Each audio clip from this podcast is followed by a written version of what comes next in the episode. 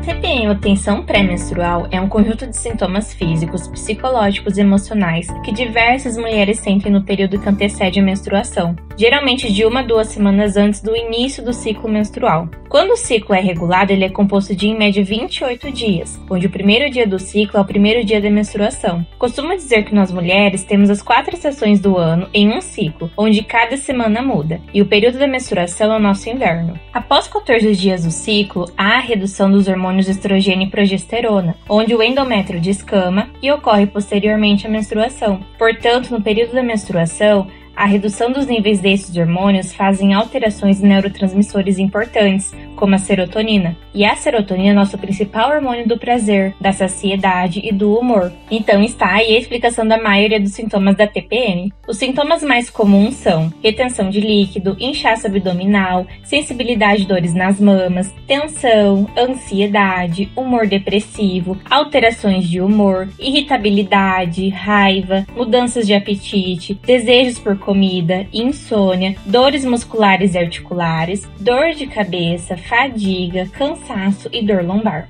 Podemos dizer que os sintomas da TPM estão relacionados à sensibilidade de cada mulher a essas mudanças hormonais, junto com fatores como alimentação, deficiência nutricional, estresse, problemas emocionais, alteração intestinal, resistência insulínica e inflamação.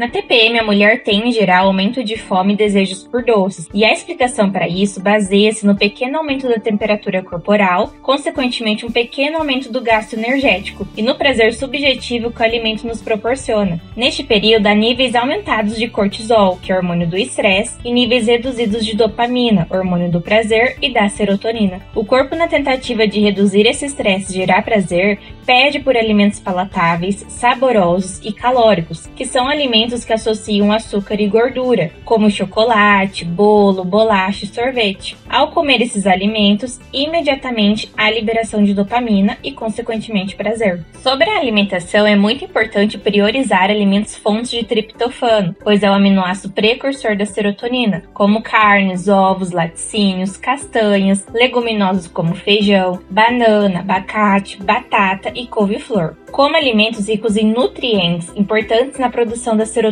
como frutas e vegetais em geral, castanhas, peixes, salmão, aveia, cereais integrais, azeite, ovos, carnes e leguminosas. Não corte os carboidratos, que são importantes na síntese do triptofano e na modulação do cortisol. Portanto, consuma arroz, batata, mandioca, frutas, macarrão, chocolate e pão. Para o aumento da saciedade, reduzindo a sensação da fome, priorize alimentos proteicos, como as carnes, ovos e laticínios, e alimentos ricos em fibras, como sementes, vegetais, frutas, grãos e cereais integrais. E existem inúmeras coisas que podemos fazer que geram uma sensação de prazer nesse período. Quais são os seus prazeres? Treinar, escutar uma música, tomar um banho quente relaxante, fazer uma hidratação? E se por acaso escolher comer um chocolate ou um pão, tá tudo bem. Seja feliz, curta o momento da melhor forma possível e não se culpe por isso. Lembre-se, você pode comer de tudo, mas a consciência alimentar é fundamental. E esse foi mais um episódio de Nutrição Consciência no programa Realidade 3D. Acompanhe o nosso conteúdo no Instagram e nas plataformas de áudio digital, arroba Realidade 3D. Um beijo até sábado que vem.